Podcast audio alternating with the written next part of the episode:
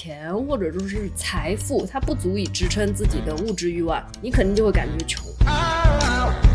就是有一个可以赚钱的事情，你还在考虑要不要做的时候，那就是说明你对搞钱没有那么的需要。如果有一天我变得很有钱，我的第一选择不是去环游世界。说赚钱这件事情，它必须是你有能力，还要加上一点点企图心，二者真的是缺一不可。如果有一天我变得很有钱，就可以把所有人都留在我身边。好像也要花心思去了解一下，就每一个赛道，它机会都是留给有准备的人。变有钱，我变有钱，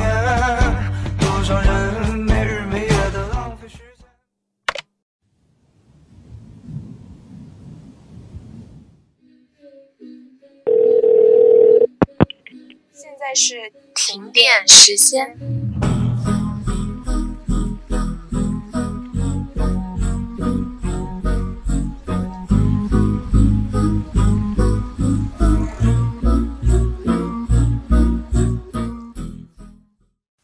Hello，大家好，我是每天都在默念“钱来钱来钱来”的无敌贤宝。Hello，大家好，我是没事就去占卜下财运的随七。Hello，大家好，我是平平无奇的搞钱小天才塔塔。哎呀，欢迎塔塔！今天真是一次梦幻联动，因为我们非常荣幸的邀请到了我前几期一直在给大家安利的宝藏博主塔塔。嗯，我想想哈，最早大概是二零二一年，反正就是基金市场很火爆的那一年。我是因为一篇基金系列的科普文章认识了塔塔，然后我特别关注了以后，发现塔塔的每一个分享都能激励到我，而且都是实用主义。老实说，一开始向塔塔提出邀请的时候，心里还特别忐忑，就大家懂吗？就是那种小迷妹遇见偶像的那种心态。是的，我记得刚定下这期选题的时候吧，你就跟我说想要去大胆的邀请一下塔塔，但是不保证结果。我说可以的，大胆的去吧，试一试。勾搭了塔塔，然后说明我们自己的来意以后，然后也勇敢的自荐吧。然后没想到塔塔是欣然接受了我们的邀请，非常的开心。刚开始的时候，其实因为我没录过播客嘛，我的想法就是千万不能暴露我的智商下限，所以我是拒绝的。但是后来本着我经常觉得，哎呀，人生还是要有多一些的体验，所以最终还是同意了。我们收到塔塔同意的消息的时候，当时还一叮了一下，内心里面就是很开心，两个人都很开心。最后的结果是双赢啊，那就先请塔塔跟小电池们打个招呼吧。Hello，大家好，我是塔塔，算是半个专业的自媒体博主，特别喜欢搞钱，特别是通过副业去搞钱。前后几年也差不多做了六七种副业了，通过这些副业也成功的搞到了钱。目前呢，快速奔跑在财务自由的道路上。所以真的话不多说，我们搓手手，这一期全部都是干货。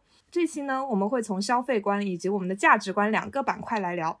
大家普遍的关于副业上面的选择和疑问啊，就让塔塔来帮我们解答一下困惑。那么第一个问题就涉及到我们的消费观啦，你会为什么去花大价钱呢？嗯，你说的这个大价钱有区间吗？什么程度算是一个大价钱呢？哦，这里的大价钱，我觉得定义是相对于市价吧。比如说，可能吹风机普遍的一个价格大概在一百块钱左右。那如果你花了一千、三千去买戴森，那么就算大价钱吧。对，就是超出普通人认知以外，可能要高出好几倍的这一种，那就算是大价钱。我觉得是这样定义的。嗯，那我可以先抛砖引玉一下。其实以我的一个消费观来说，我买东西的话，愿意花大价钱的是我真的很喜欢，但是也一定是能够用得到的。所以在这个的前提之下，哪怕它超出了一个普遍的认知范围，我可能还是会去买它。比如说我现在住的这个房子嘛，我刚搬进来的时候就花了很多心思去布置它，因为我待在家的时间算是最长的，所以挺乐意在家居上面花钱。就房子的一个舒适度跟颜值对我而言是比较重要的，但是碍于经济情况，就是最主要追求的也还是性价比嘛，所以大部分买的都挺划算的。只有一样，当时是在我意料之外，而且完全超出了我预算的一个消费，你们应该想不到，可以猜一下，难道是四件套吗？我觉得肯定是床垫，因为上次我买了一个超级贵的床垫。不过我们会不会对睡觉太看重了？都猜的是床上用品。是不是可能大家都受过失眠的苦啊？笑死！床品这一块也是很重要的，但是是意料之外的。就是床品我也很看重，所以就不是这么普通，太 normal 了，是吗？我们的回答，就是不是大家普遍能想到的一个东西，其实是一个垃圾桶了。啊？因为因为韩国这边要垃圾分类嘛，然后他家里面的垃圾也是一定要按照塑料类啊、瓶子类啊，然后那种纸质啊，包括一般垃圾、食物垃圾这样每一样都要分好再扔出去的。所以我住的是一个很小的 one room 嘛，要是我买四五个垃圾桶放在家里面的话，你相当于可能走一步路啪就踢到一个，走一步路啪就踢到一个，就很不方便啊。我有个朋友，他是会直接用袋子分类装好，然后放在门口。大家想象一下那个画面，就是门口会堆一堆的垃圾袋，就对我这种颜控来说，我是有点不能忍受的啦。所以当时就花了三百多块钱吧，然后忍痛买了一个双层的分类垃圾桶，它是上面有两层，下面一层，总共分了三格，外观也挺好看的，是一个奶白色简约风啊。我记起来了，你当时有给我看过那个图片，是一个立式的，它是站立的，扁平状的。还蛮好看的，嗯，就别人都不知道是啥，每一次有人来我们家玩，看到它都要问一下，哎，这是个啥？没有人能看出来是个垃圾桶啊，这个真的是又没有想到，但是又很合理。因为要聊具体的消费观，那我说的更广义一些，给大家打个样吧。就是我的话会把生活刚需和生活体验分得很开，刚需就是构成生活的基本元件，比如说衣食住行。那我对这些东西的看法可能就是有就行了。做一个很小的比喻吧，比如说喝水这件事情，对于我而言就是有个装水的器皿就可以了。但像我的好朋友，上次帮他收拾办公桌的时候，我收拾出来了二十几个大小形态各异的杯子，就大的、小的、胖的、瘦的。这个也有可能是一个个人喜好的差异性吧。像有的人他很喜欢收集杯子，可能就跟男生收集那种手办一样。我有个朋友，他就是杯子控嘛，他有一个展示柜是专门用来装中日韩各种星巴克的杯子的。然后我当时都被他带入坑了，因为他经常会让我代买。我帮他去店里面看的时候，看到有新上的呀、好看的款式的话，就搞得自己也会很心动。但是好在钱包不允许，还是我那个消费观，只有真的碰到自己特别喜欢，而且是必须能用得上的款式，我才会去买。那这样看来的话，贤宝你应该是不会为了生活用品花大价钱的吧？可以这么说吧，哎，那么塔塔，你会为了什么花大价钱啊？嗯，其实我愿意花大价钱的东西，就是让要么能买到开心，或者是一些新的体验，要么就是让我自己的能力或者说可以成长类的东西。比如说去旅游吧，其实哎，每次我去旅游都会 住比较贵的酒店，而且吃的比较好，因为我觉得都来了，不仅要玩好，还要吃好住好。或者有时候我也会去尝试自己没有体验过的东西。前段时间我还专门花钱去听了一个颂播课，不知道你们知不知道？那真的超放松，我觉得这个钱还花的挺值的。哎，颂钵就是那个僧人敲击钵体那种声波是吗？然后能够让人迅速的放松，进入到冥想的状态。对对对，它就是会发出那种嗡的声音，有不同的波长吧，我理解。然后这个波长和一些特殊的声音。就会让你的头脑特别放松。我有时候睡前会听那种睡前冥想嘛，他睡前冥想有时候的背景音其实也是一些颂钵的声音会穿插在里面。哇，这个我第一次听说，诶，好神奇啊！那这个会对失眠有效果吗？呃，会啊。我其实每次我因为我有戴那个运动手表嘛，我就会发现，如果我睡前做了颂钵冥想的话，其实我当天晚上的深睡质量是都会更高的。大家可以去试试。那我想一想，是不是搭配檀香的效果会更好吧？有可能，不过不过檀香我没有试过，檀香下次可以一起试试。然后在这一方面，其实我跟塔塔比较的相似，就会会让我花钱的基本上就是生活体验的部分。然后这又细分为两个方面，程度也是不一样的。第一种就是对外的探索，比如说滑雪，包括刚刚塔塔说的旅行也是。我之前人生里面从来没有体验过的，我会愿意为它花钱。然后这部分呢，我会以年为周期，然后综合我当年的一个收入水平，给一个预算吧。这个预算应该也还是会在一个合理的范围之内了。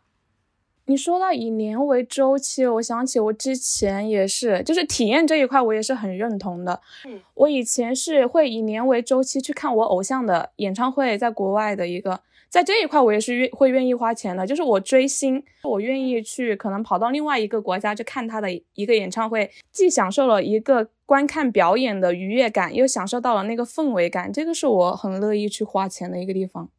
哎，这个我还真的能意会。在我的选择顺位里面，我有的时候刚需也会为了体验让步。比如说呢？比如说啊，这样的话就说到我第二个部分了，就是提高自己的使用体验感。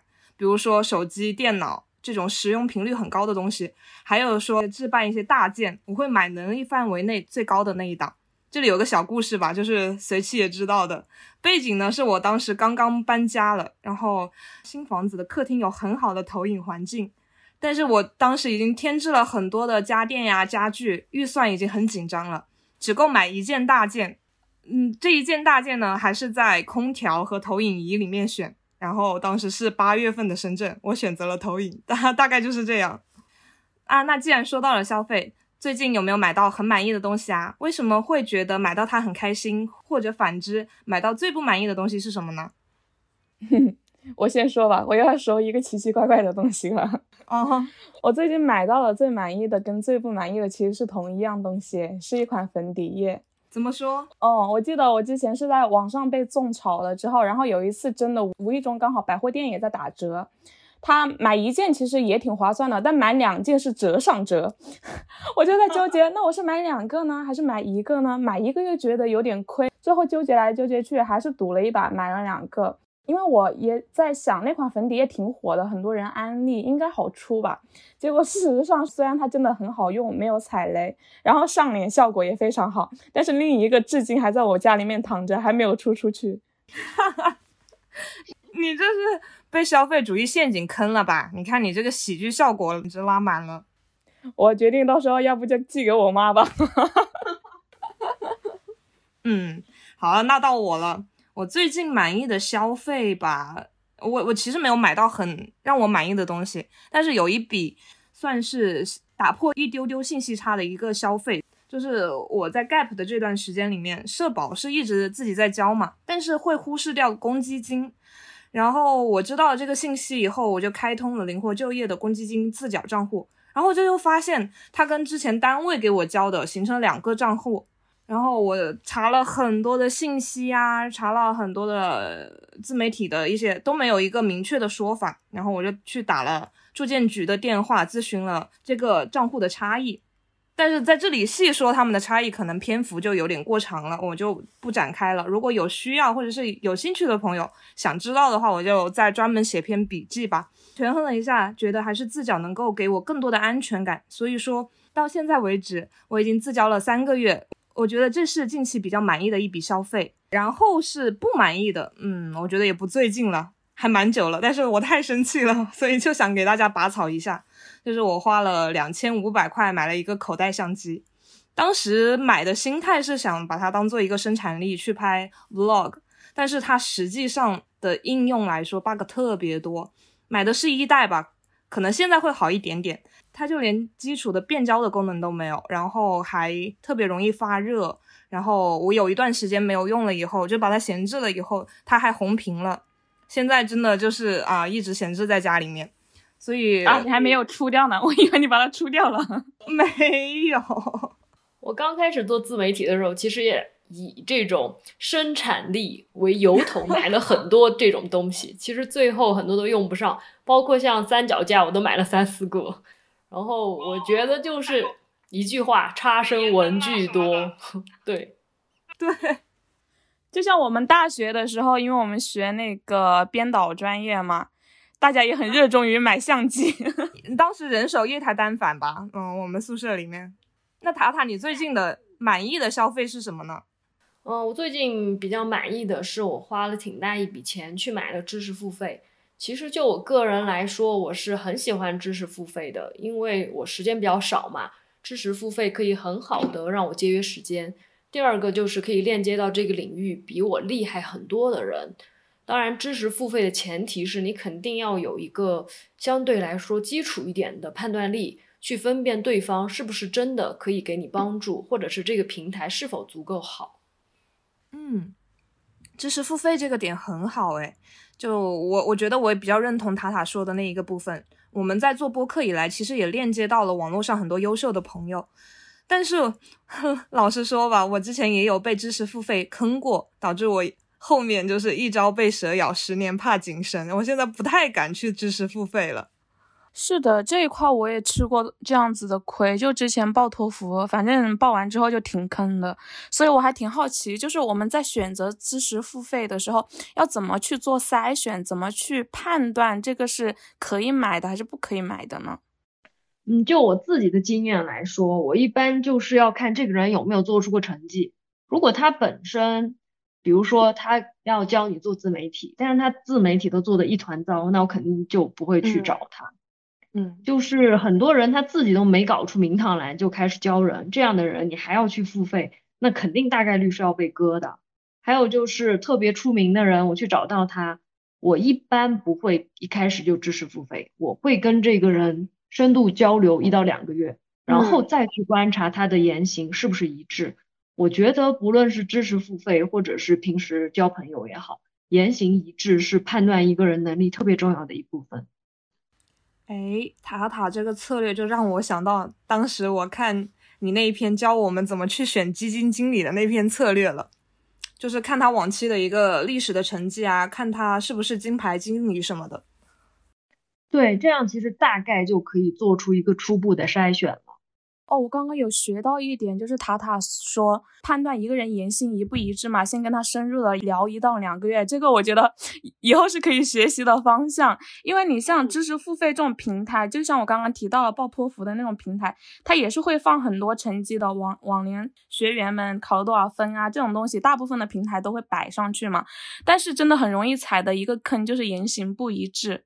就不只是这种知识付费平台，包括我们现实生活中，像我之前就是留学找中介升学校，可能中介也会有这样的问题，或者像我们租房，房东也有可能有这样子的问题，很容易踩这样的坑。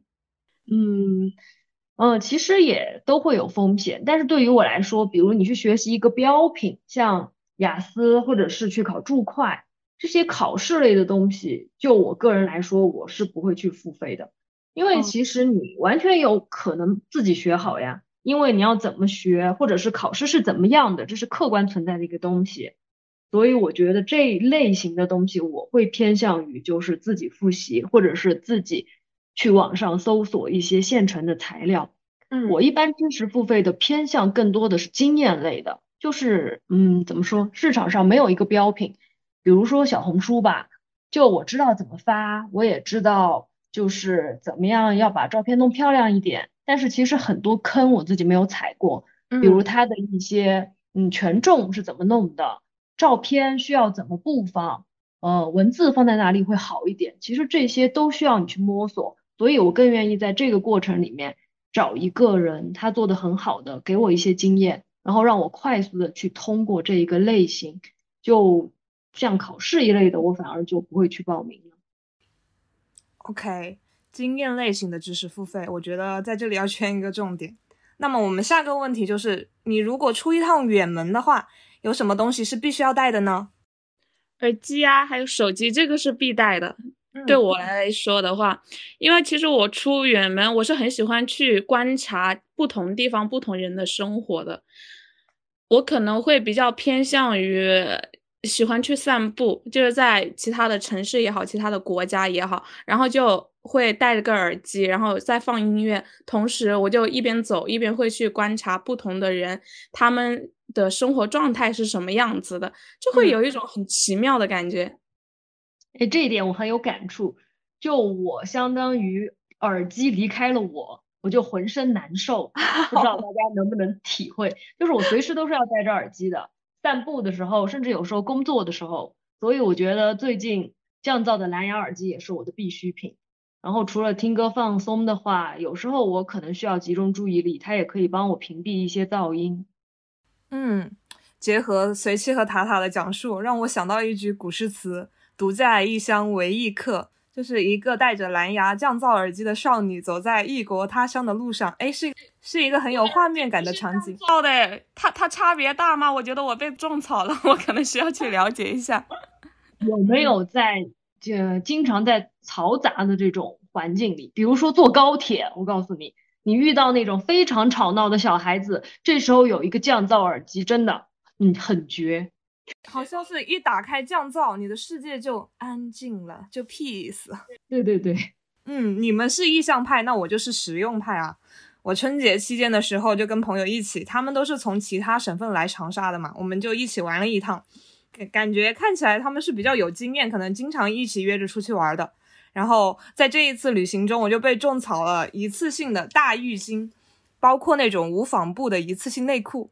哇，真的很方便哎！我觉得不管是旅行啊，或者是出差，都非常的实用。哎，说到一次性内裤，我也是去年被我一个朋友种草的。他当时来我们家玩，然后用的就是一次性内裤。我说，哦，还有这种东西。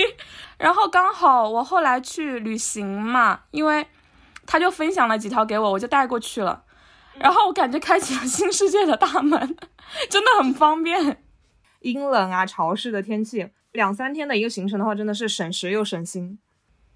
我我又想起来一个，我是出门必带品，但不是因为我想带，而是真的必须得带的一个奇奇怪怪的东西。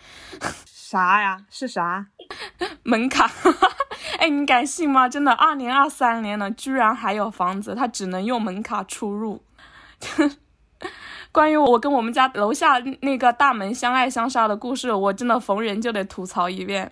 只要大家出门忘记带卡的话，就必须打电话让他帮忙开门。印象非常深刻，有一次我是下楼扔垃圾，因为我们家楼下那个垃圾楼，它就在门旁边，走两步的距离，这个样子，大概就往返一分钟嘛。所以我有的时候会偷懒，以前他会下楼的时候就随便找个东西把那个门稍微挡一下，结果有一次 找的那个东西不知道是不是太薄了，我转个身的功夫，大门就锁住了，然后我我用的那个东西直接被夹在了门缝里面。那天还下着雨。我就穿了一个薄薄的睡衣，大晚上的没有带手机，硬生生的在门外面等了一个多小时，直到有其他的租客回家。哎，其实我也有类似的经历，我们那会儿是用手机刷卡，它是没有一个实体的门卡，但是要用手机去扫码。因为我住二楼嘛，我经常下来扔个垃圾的功夫就没有带手机，可能那个门即使一碰上，我真的就是叫天天不应，叫地地不灵。所以其实因为这个事情，反而成了我最想搬家的一个契机。但是在生活上怎么说呢？就比如说现在也在考虑搬家嘛，但是又要考虑到其他的房子的一个性价比啊，然后地区啊、地理位置啊各种情况要去平衡，那怎么去分配它呢？有的人可能就会想要说选择去住更便宜一点的房子，但是我的日常的生活当中的饮食啊。然后其他的一些开销上面就会更宽裕一点。然后像我的话，我是属于那种我房子想住的稍微更舒服一点，但我可以在生活上进行一个取舍。我是这样子的一个观念。嗯，说到这里，其实我就特别有感慨。大家经常会说消费降级不降质，就我个人来说，我感觉这好像有一点点伪命题啊，因为。便宜的东西不一定好，但是好东西一般都不太便宜。消费降级，其实很多时候肯定你是得去做一个取舍的，因为至少你的钱你得想想怎么分吧，你得进行一个分配。这个时候我就再一次推荐一个很神奇的，也不算很神奇了，就是一个很很有用的 A P P 吧，叫什么值得买。我之前微博上也写过，请什么值得买给我打钱好吗？我简直就是自来水代言人。请值得买，直接联系塔塔。然后这个 A P P 在你买东西之前，特别是像标品，比如手机、相机，还有一些日常生活的刚需品，卷纸啊、抽纸啊这些东西，你去上面搜一搜，其实它都会给你一个各个平台最好、最优惠的价格。嗯，对，它还有一个历史的最低价，你就可以去参考它的低价。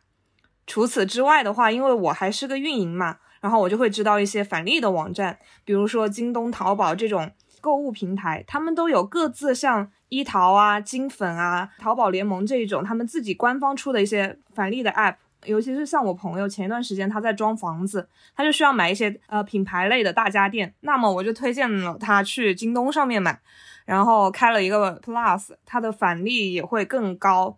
那既买到了正品，还能返回一部分，这个也算是一个省钱的小妙招吧。然后，如果具体的话，大家也可以去参考我小红书写的那一篇啊，跟返利网站相关的那篇笔记。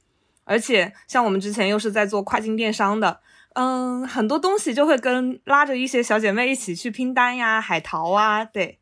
我就是拼单小姐妹其中之一。哎，说到这个，我真的还有个事情想问你来着，你现在都在哪里买护肤品啊？真的，在你离职之后，我都不知道要去哪里买护肤了。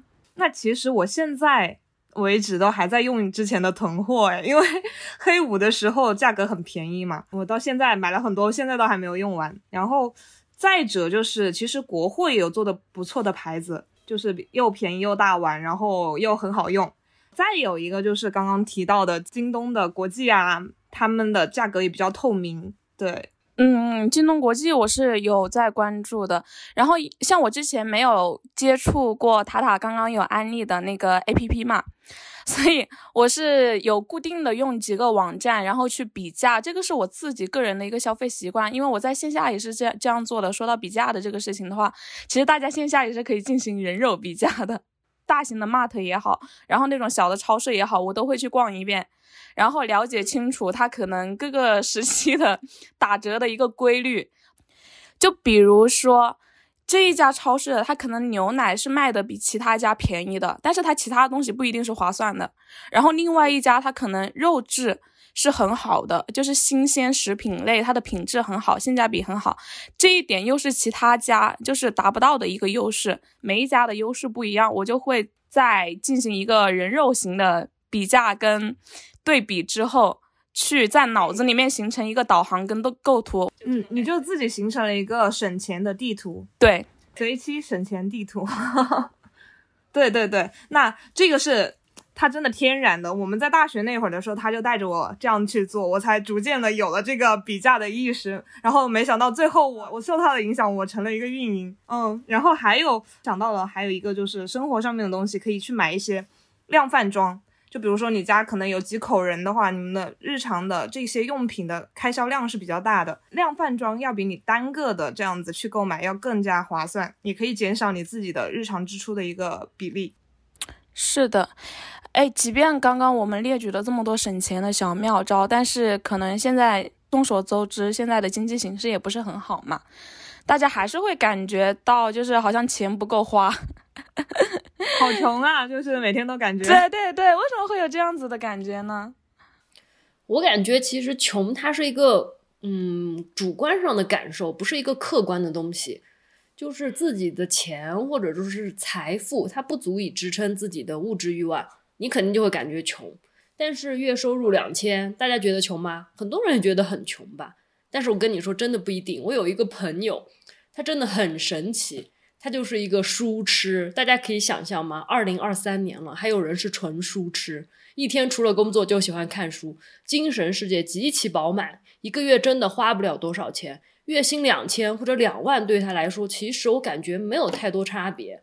但是你反过来讲，月薪两万就不穷吗？其实对于很多人，他很喜欢买买买，要出去吃饭，要去夜店喝酒，也会觉得自己很穷，两万块根本不够花的。所以，其实我觉得穷和富，它都是一个主观上的概念。想要自己不穷，就只能说你要么去增加自己的财富水平，要么就是去降低自己的物质欲望。我觉得这个物欲这件事情确实是很难去继续往下降的。那么，我们要怎么去提高自己的财富水平呢？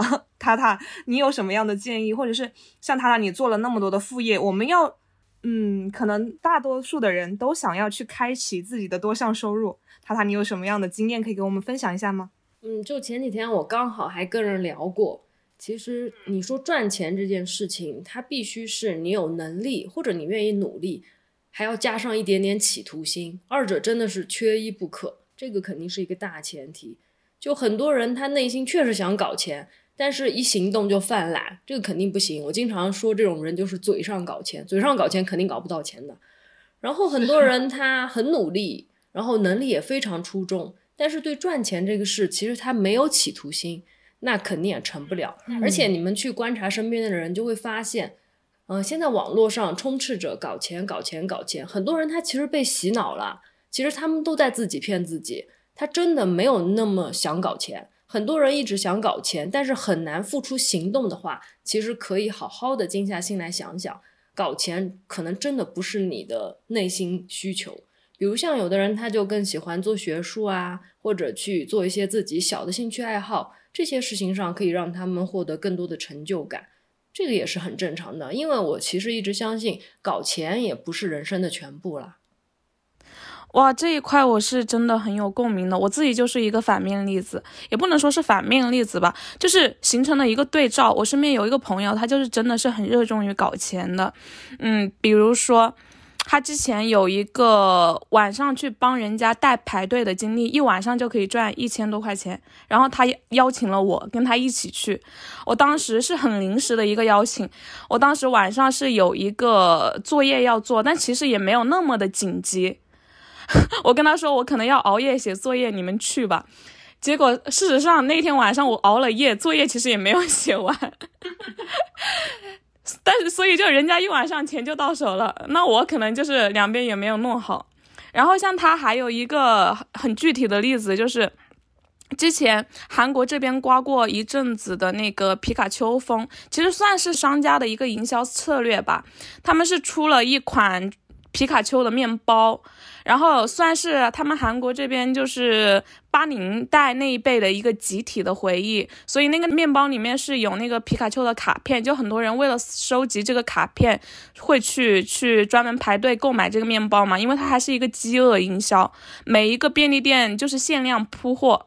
先到先得这一种，然后我这个朋友他就是骑着一个小单车，每天早上，因为他之前在便利店兼职，他是了解进货的时间的，了解的很清楚，然后就固定在那个时间，每天去蹲点，骑着个小单车，在他们小区那一块转悠转悠，每一家都跑遍，然后再把买到的面包在韩版的闲鱼上面转卖。他之前也把这个方法分享给了我，我就没有这个动力。嗯。就是我也类似，然后我朋友也这样说过我。他说，你在考虑还要不要做的时候，就是有一个可以赚钱的事情，你还在考虑要不要做的时候，那就是说明你对这个事情没有那么的饥饿，你对搞钱没有那么的需要。我我觉得我也是一个反面例子吧，就是我很想做副业，我也很不想工作，不想上班。但是我在筛选做副业的项目的时候，就是还挺踌躇的。就是除了播客之外吧，我好像还没有找到我可以。一直有驱动力可以推动的一个副业的项目，我又不是很想去上班，但是我现在的话好像还是只能够呃去找一份能够维持我一正常收入的工作，我自己也是有这这部分困扰在里面的。刚刚塔塔说到对钱的企图心，我们怎么样去摆正一个对他的一个企图心？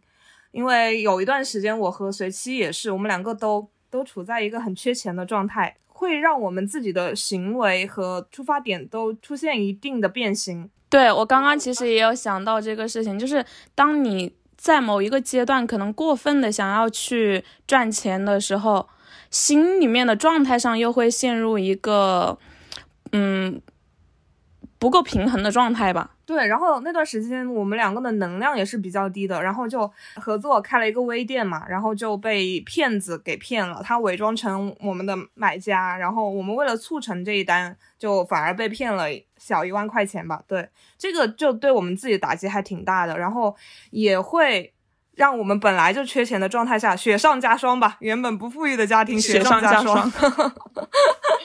其实企图心，我觉得。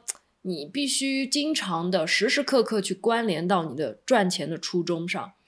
嗯，举一个特别喜欢用的例子吧。其实人生很多时候它就像打一个开放世界游戏，钱就是这个游戏里面的游戏币。那你说大家玩游戏会有人单纯的是因为要赚游戏币去玩游戏吗？我觉得应该完全没有吧，都是因为喜欢游戏的某一部分。或者说那一部分，它需要你去花游戏币进行体验。其实赚钱也是一样的，你必须时刻去关联你那个最初想要的结果，而不是只去关联赚钱这件事情本身。就拿我举例子，我其实赚钱是为了有更多的时间去体验人生，然后去陪陪我的家人。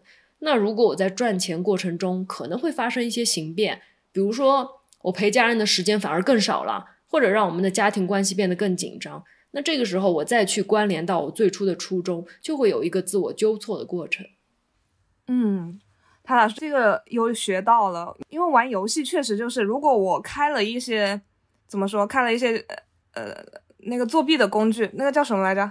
外挂，外挂。就是无限金币或者是无限的生命，反而就这个游戏就没有意思了。就是塔塔这一个点让我有对这个赚钱的初衷这件这件事情上又有了新的感悟。那么，嗯，在主业和副业之间，塔塔你是怎么去平衡的呢？嗯，其实现在搞副业的风声很大哈，其实大家去哪儿都会听到搞副业，搞副业。我还是想说一个搞副业的前提，就是如果你的本职工作确实很不错，体制健全，上升通道也很明晰。或者说，虽然工资低一点，但是能学到东西，那我还是非常强烈的建议你好好上班，不要听网上那些人瞎说。不是每个人都需要副业的，因为其实任何事情都需要有一个投入产出比。如果你的主业很好，并且你觉得也很有成就感，那你就好好去做这个事情，因为其实这个事情是你已经走通了的一条路。好好把这条路越做越好，越走越远，才是性价比最高的。嗯，是的，像那种经验型的职业，像律师啊、医生啊这一类的，他们经验越老道，他们的技能就越值钱。那么有的时候就又会缺少理财的这一部分。那塔塔，你有什么样的建议吗？对于这一部分的人，其实理财的话，其实我也不觉得是每个人必须去掌握的。其实很多人他们来问过我，你啊，我要怎么学炒股啊？我要怎么学买基金啊？或者怎么样？其实我觉得，如果你非常不擅长此道的话，你就还是把你的钱交给专业的人去帮你进行一个规划，或者说甚至存在银行都要好一点。千万不要把自己的投资或者自己的钱，甚至副业去做一些自己完全不擅长、不了解的领域，这个会容易让你血本无归。对。还有一种情况，就是像我在做的互联网行业，它其实天花板还挺低的。很多人就是，如果说你没有在三十多岁或者三十五岁这个年龄段没有做到一个中高层，就很容易被这个 新潮后面的后浪给推翻在沙滩上。对，那么如果说像像像我们已经能够预期得到的一个天花板，这个行业就是这样的话。那我们要怎么去选择赛道？怎么去选择副业呢？嗯，如果大家都聊到这儿了，还是想做副业，我觉得首 先要考虑的就是一个轻资产。嗯，轻资产就是你投入少、试错成本低的那种，别一来就搞个十十几万、几十万的项目，很可能这种亏了以后。首先是没钱了，还有就是心态上可能一蹶不振。哦，对于普通人来说，我觉得他们现成的成本就是时间、精力、技能这些东西，你尽可能的从这几个东西上入手。说白了，这些东西亏了就亏了嘛，不会对你造成什么致命的打击。比如像自媒体啊，还有一些做设计的朋友，他们去接私活，啊，其实这些都是比较好的一个开始。先从零到一做起来，这样试试吧。现在自媒体也很火热嘛，大家都可能会想要去尝试着去做自媒体。那我怎么样去细分领域？我要怎么去做？嗯，包括有一些吧，我觉得可以说的一个点就是，有些人他是纯搬运内容的。我之前跟随机其实有个讨论，就是说我们要不要坚持做自己的内容？因为可能做自己的内容会比较难出来。我们两个是纯素人嘛，我们会比较难出来一点。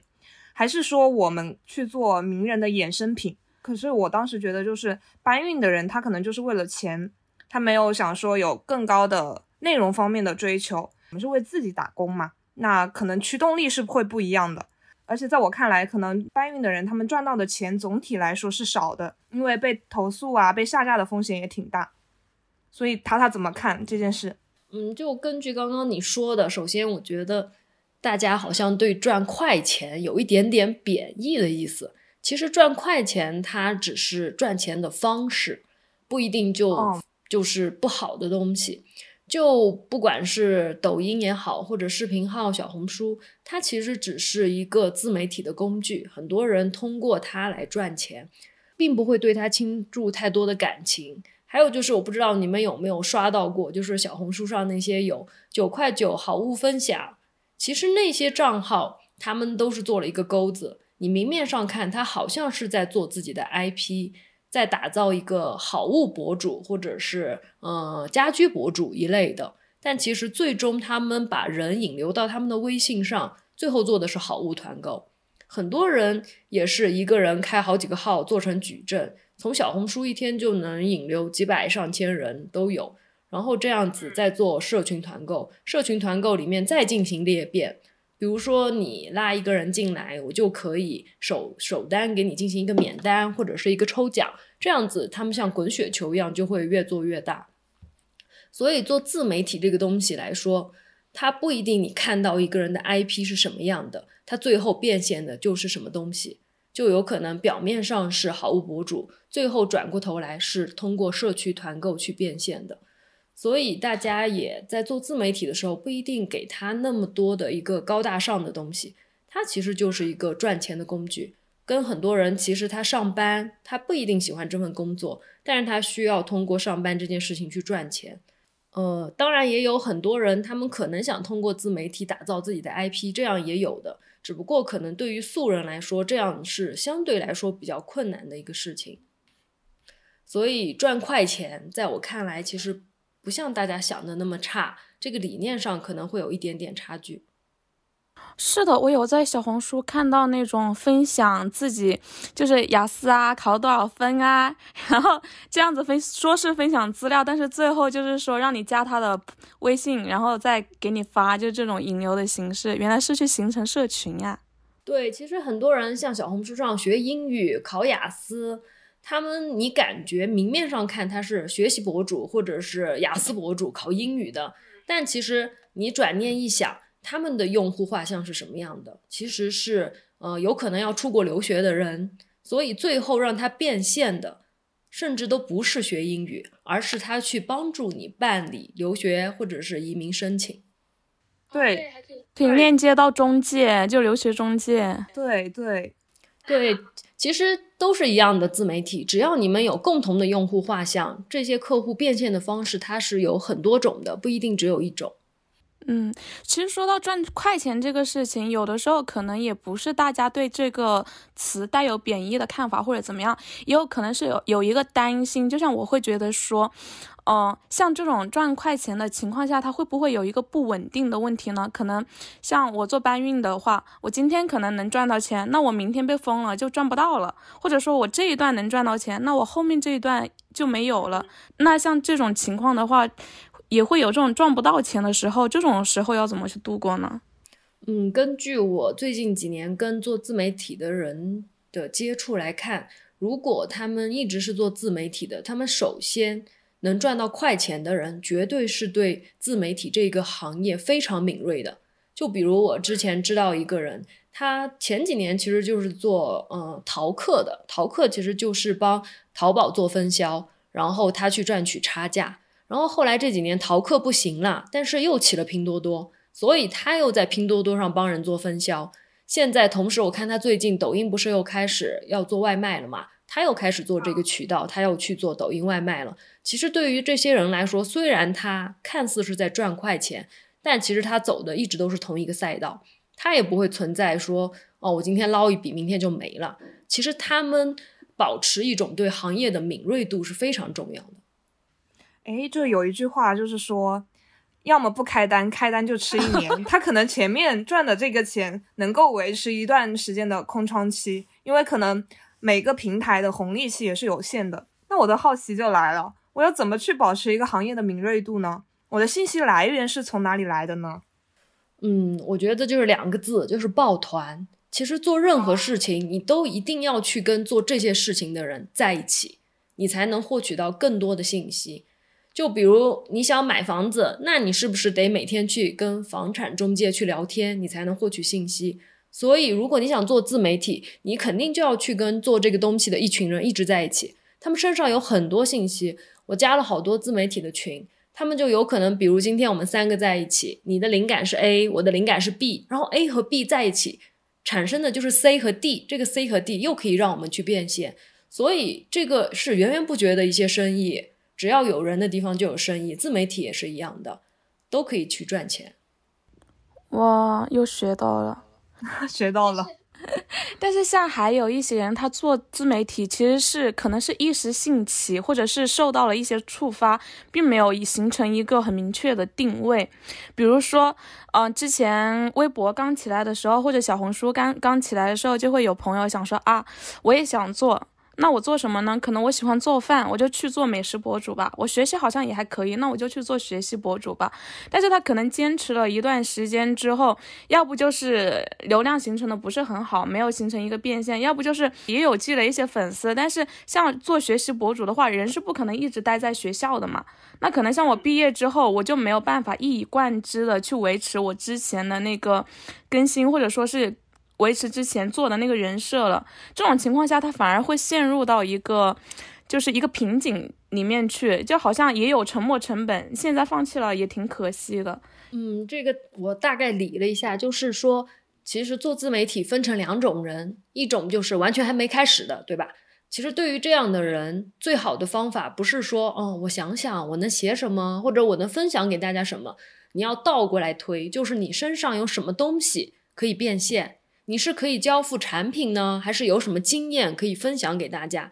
然后再通过这个东西来倒推，无论是你的人设也好，或者是你做自媒体的方式，其实这样你才能最终形成一个闭环。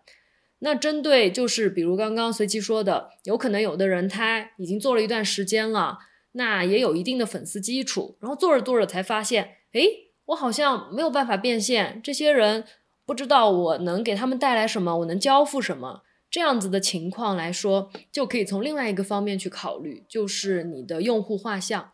就比如说，你是一个呃学习型博主吧，就刚刚随七说的学习型博主的话，他的客群是什么样的？就我简单理解，可能是年轻的大学生，甚至可能还偏女性一些。相对来说，那这群人他们就只会学习吗？并不是，其实他们的生活是非常丰富的。那你是不是就可以考虑去做一些小零食？或者是国产低价的护肤品，其实都是有对应的。所以这样综上所述，其实无论是做 IP 也好，赚快钱也好，呃，或者是那些大部分在做自媒体，但是可能还没有赚到钱的人来说，总的来说，自媒体还是给我们这一代年轻人一个非常好的机会，是一个时代的红利。对，其实就还是说，就是要。有一个比较清晰的定位嘛，包括你的用户画像也要花心思去了解一下。就每一个赛道，它机会都是留给有准备的人。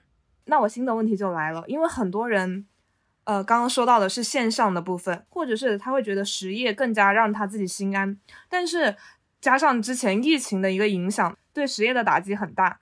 那么我也知道塔塔自己也尝试着做一些实业上面的副业，可以分享这一部分吗？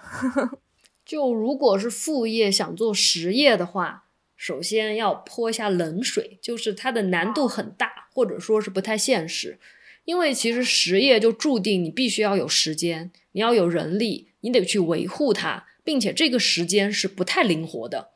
所以其实对于很多上班族来说，你要做实业就很困难，或者说是产出比很低。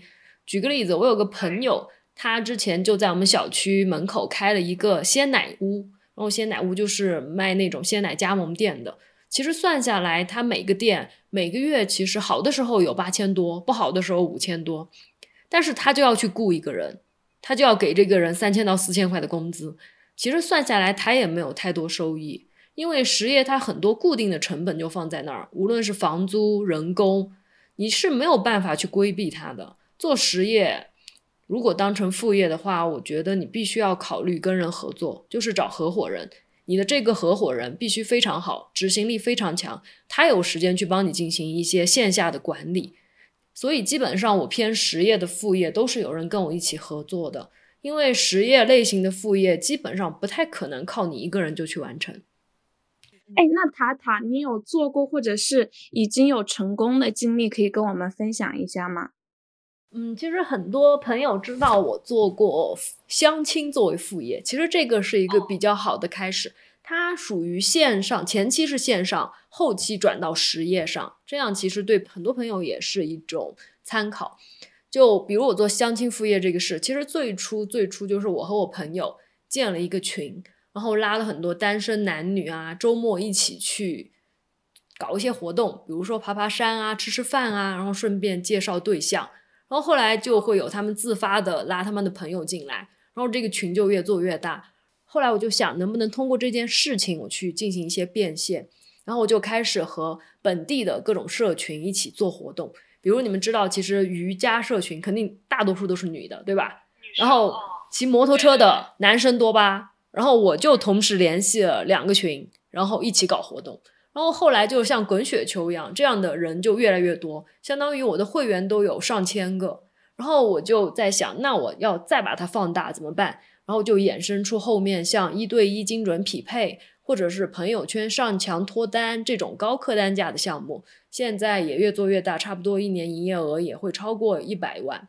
不过这个我们就没有后期再扩大了。我还知道很多同行外地的，他们做本地相亲这个业务，做到几千万体量的也是很多的。当然，这个肯定就不是副业了，就是主业在做这个事情。那么你们在做副业的这个过程中，你们的团队是怎么分工的？刚刚说的合伙人很重要，那有没有在这个过程中碰到过不靠谱的合伙人？有没有这样的经历，或者是有趣的事情跟我们分享一下呢？有啊，我跟我跟你们说，我碰到不靠谱的合伙人可太多了。然后我说到这里，我就必须要跟大家强调一个事情，就是你在找合伙人的时候，我觉得诚信那些不说哈，就是比如有的人可能看重哦他的能力、他的标签怎么样好不好，但是有一个东西特别容易被大家忽视了，就是一个人的情绪管理能力。因为本身你做副业的话，合伙的话，你的很多实际去操作的东西是需要他去完成的。如果他是一个非常情绪化的人，他就有可能让你们的计划全盘被打乱。嗯，有可能他在心情不好的时候，或者做事情的时候带有情绪去做，然后突然就跟你说：“哦，我今天不想弄了。”那这种时候你真的是一点办法都没有。所以一定一定要找一个情绪非常稳定的合伙人。这一块儿，我觉得哪怕上班也是，如果你有一个情绪，朋友朋友其实也是不找男找对象。因因为你你你你工作可能是负责的这一块儿，你的上一级或者下一级有情绪非常容易崩盘的人，那你做的事情沟通会有一个很大的成本。呃，无论他能力怎么样，情绪稳定确实是一个很重要的要素。我是我甚至觉得，其实很多时候情绪稳定决定了你人生的高度。情绪稳定比很多人想象的要重要的很多，包括你创业、你工作，甚至你的婚姻，其实都需要一个非常稳定的情绪。之前我就说过，其实对于家长来说，你给小朋友最好最好的礼物之一，就是一个非常稳定的情绪。对，尤其是在教育这一块儿，真的。我觉得大家好像在场已经达成了一致。嗯，那么很多的时候，可能副业做大了，慢慢做大了以后，就会变成主业。那团队可能就也会发生迭代。那跟你一起初创的这一批人，到后面可能就会，嗯，各种原因啊，就会有一些换血。那么在这个部分，可以有分享的内容吗？或者是有团队管理的故事吗？嗯，其实这一方面我不算太有经验，这里就必须说到我做副业跟其他人的模式不太一样。我比较喜欢那种，嗯，把人扶上马，然后再送他一程，然后我就不管了。就包括相亲，其实现在他步入正轨了以后，其实我就没有再参与实际的运营了。我就现在全身心的是投入去做我的医美医院的这个事情。其实团队有时候他们自己去成长、去磨合，也是一种比较好的方式。对，就相当于他们已经形成了一个管道，建立了一个自己的管道以后，自己已经在顺利的运行了，不需要你再去付诸更多的时间在这个上面。嗯，就刚刚说到的，可能一些核心的参与者他们会有换血，但其实这个问题在我的团队里发生的还蛮少的。因为当我离开这个团队不实际运营的时候，我会把我很大一部分的股权分给这些核心的人，然后让他们也会更有归属感。我就拿的比我正式运营的时候会少一些，但是没有关系啊，因为其实我又有新的副业了，所以我觉得这个方式是一个比较适合我的。对，因为你又在开拓新的 领域，然后在不断的尝试新的体验了。对，这个就和我一直说的那种，我想有更多的人生体验是一样的。所以你要具体问我，相亲的团队要怎么管理，美容院的团队要怎么管理，其实我能分享的并不是特别多。但其实一个管理者的心态，我觉得也挺重要的。就像并不是所有的管理者都会像塔塔一样，觉得我可以让利一部分，但是我其实是其实是长远来看的话，我是有更多的精力去发展我新的副业的。但是有的人他可能就会觉得啊，我什么都想要，就是我也想去发展新的，我这方面想少投入一点精力，但是同时我又不愿意让渡利益。这样子的话，那可能后面的。呃，带来的负面效果就会比较强，你可能就要花更多的心思，比如去解决前面甚至更前面那个事情，或者是那个副业的一些关于人员管理啊的一些东西，就必然会分散你很多注意力。嗯，那么塔塔，你现在的主业还在做吗？我记得有前一段时间在朋友圈看到过你要不要辞职这件事情，挺挣扎的。我今年应该就要辞职了，因为确实是，嗯，时间不够用了。因为这个是客观存在的。本身，嗯，我想把更多的时间分给，比如陪伴一下我的小朋友啊，还有就是跟着他一起成长。最重要的就是，我感觉现在的这个工作，它占据了我的时间很多了，以后却没有给我带来任何的成就感和收获。我感觉每天就是在做一些完全没有意义的事情。虽然很多人他可能会觉得我的这份工作啊，听上去挺体面的，然后也蛮稳定，也不算太累，你就待着就好啦。其实这样对我这样的人来说，这种状态是一种消耗，所以我就不想再消耗下去了。反之，所以在你之前在尝试那么多项已经在尝试的副业之中，你都还是一直维持着主业的一个正常的秩序。对你都还还是一直在上班的，对吧？对对对，直到说这个事情可能已经压榨到你的日常生活中的一个大的篇幅。那么塔塔最开始你是什么时候就进入到副业的契机是什么呢？嗯，我算起来我工作了十年，应该是工作第二年、第三年的时候我就已经开始去做副业了。刚开始，当然原因就是很质朴的，因为钱不够花喽。所以，我真的是这几年的感慨，最大的收获就是，我非常鼓励大家多去社交，多去认识不同的人，一定一定是有收获的。嗯，所以如果说怎么样去打破信息差，获取信息的有有效渠道的话，塔塔的建议还是去多社交。嗯，当然，社交不一定说我是要去线下，非要跟谁吃饭，跟谁聊天。其实很多时候大家都忽略了，嗯，线上这条路。比如你在网上认识谁，你真的想跟他链接，那你就大胆的去。其实对于你来说，你没链接到也没有什么损失，对不对？对对对。你看我那么多粉丝，真真正正愿意跟我深度链接，然后来跟我聊聊天，跟我嗯像你们一样取取经的，我觉得其实真的不多哎。嗯，反正现在我算是一个了。当然当然，你现在算了。嗯。然后我还有一个特别神奇的，就是我通过自媒体，就是我的微博。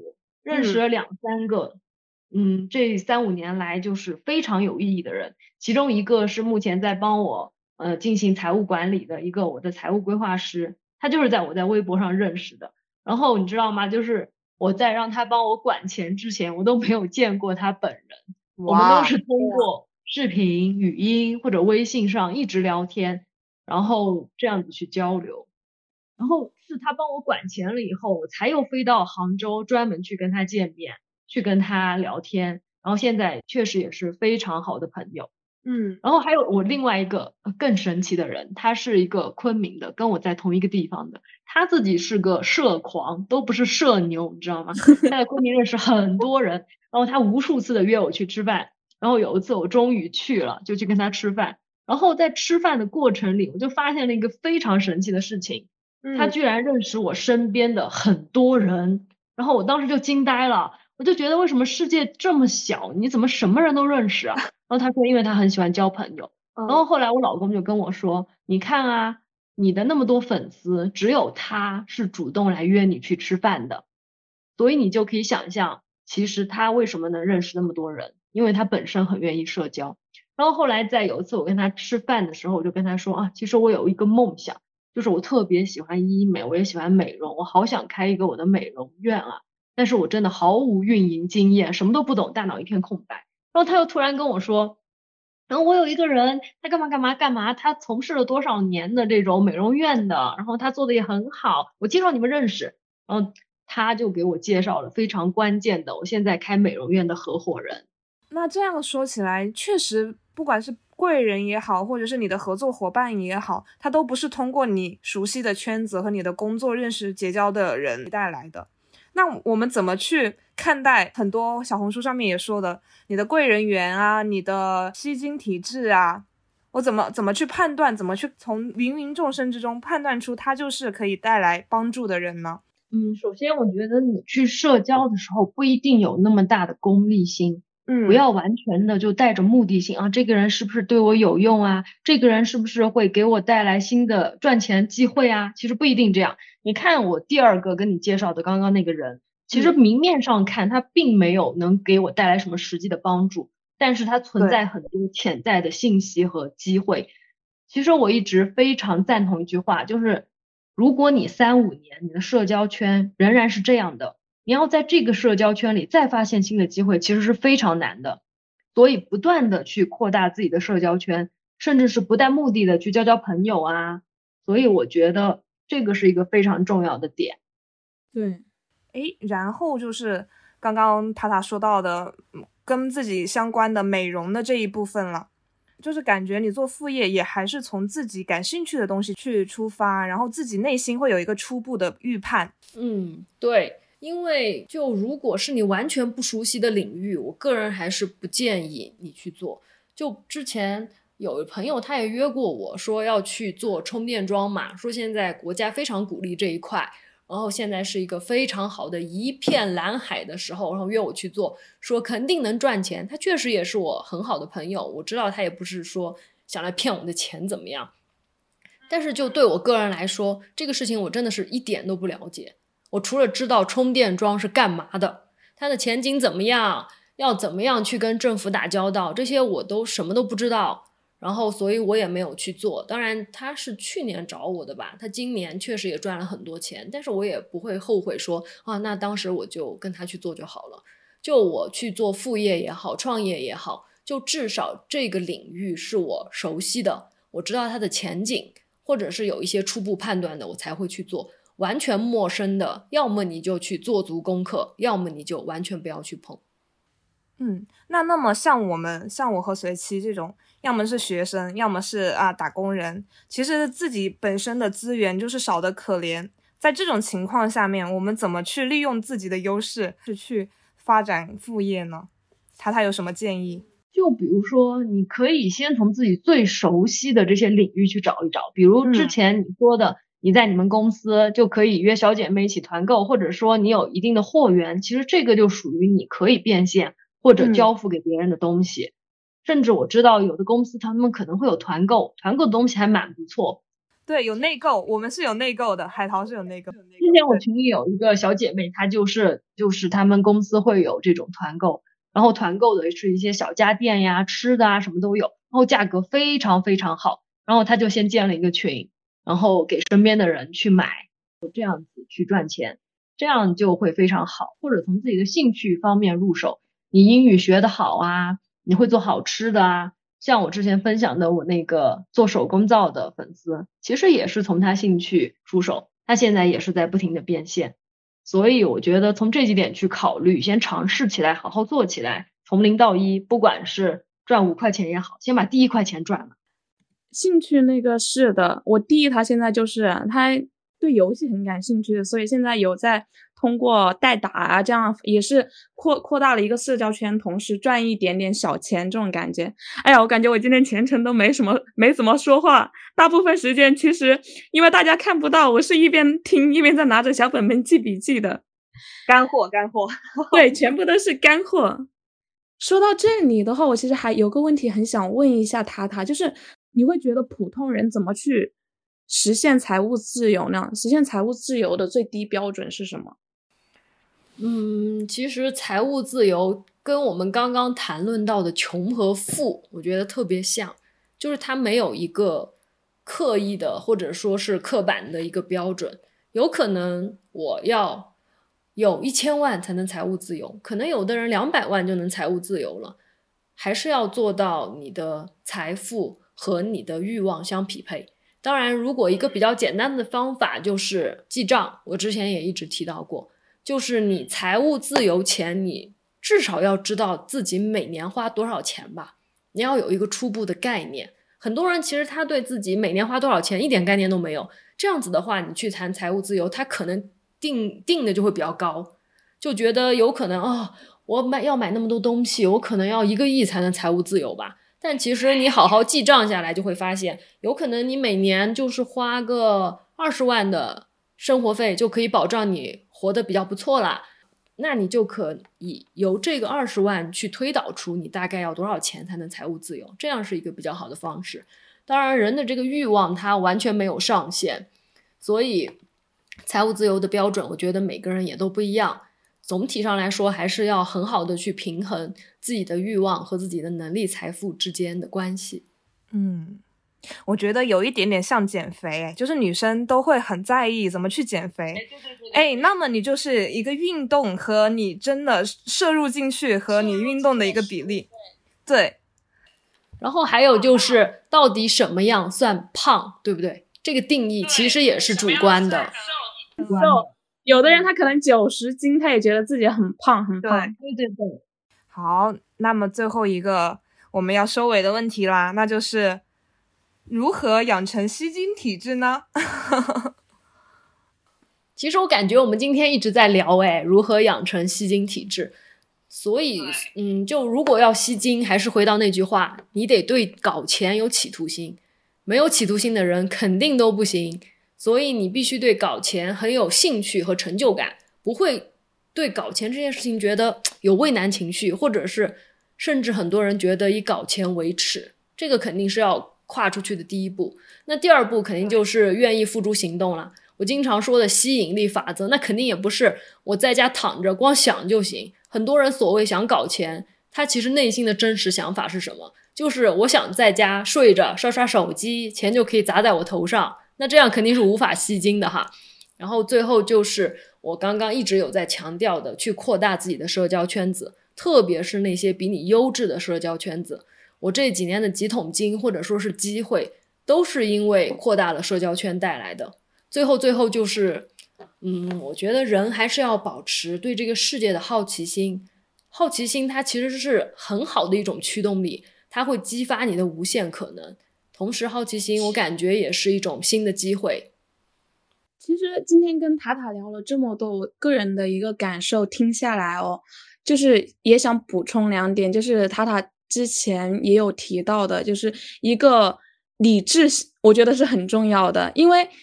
听你跟我们分享的这些，我觉得你在赚钱，就是判断力跟决策力这一方面是很优秀的，而且你会一直保持着一个理性的思维，嗯，就是不会说我想到一个什么我就去做什么，一定是有过一个很理性的判断跟把控，就觉得我真的可以做，我才会去做，心态也是很稳的，这个方面我感觉也是挺，嗯，就特别喜欢观察生活，观察人。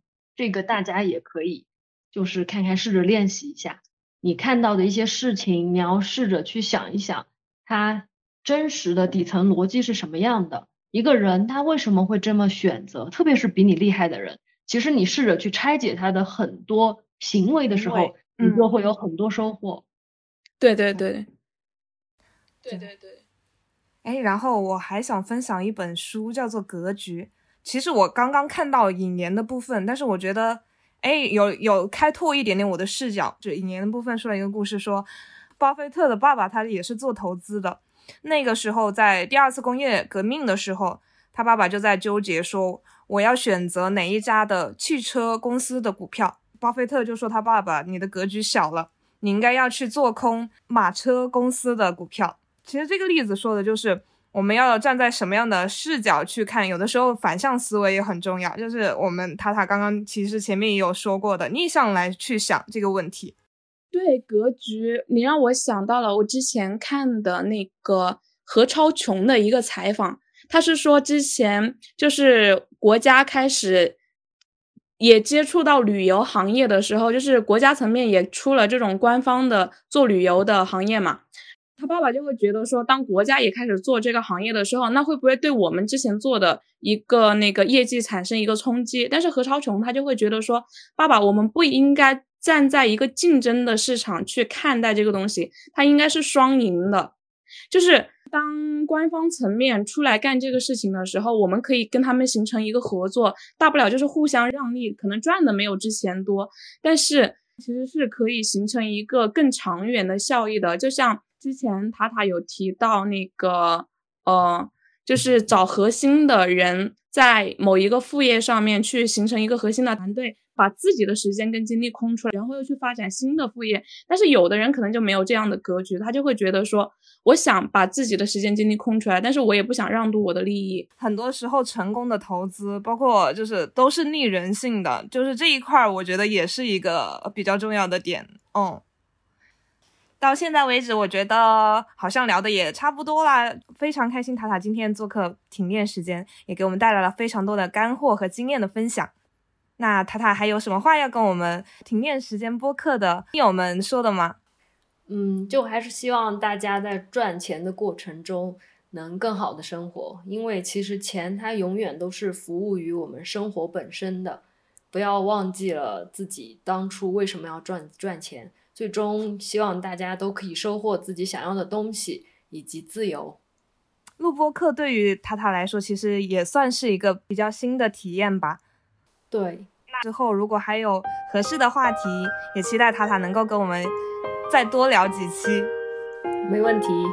哦，好的。那大家如果有任何意见，都可以在评论区留言，也可以通过邮箱给我们传递远方的信件。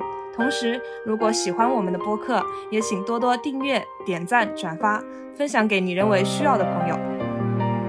大家也可以前往爱发电和同名公众号为我们发电打 call 哦。公众号随播客更新会出本期讨论话题的衍生文章，也会有更多节目制作背后选题内容和讨论，还有停电时间播客推荐的电子书和学习资料分享，敬请关注。好的，那我们就打卡下班啦。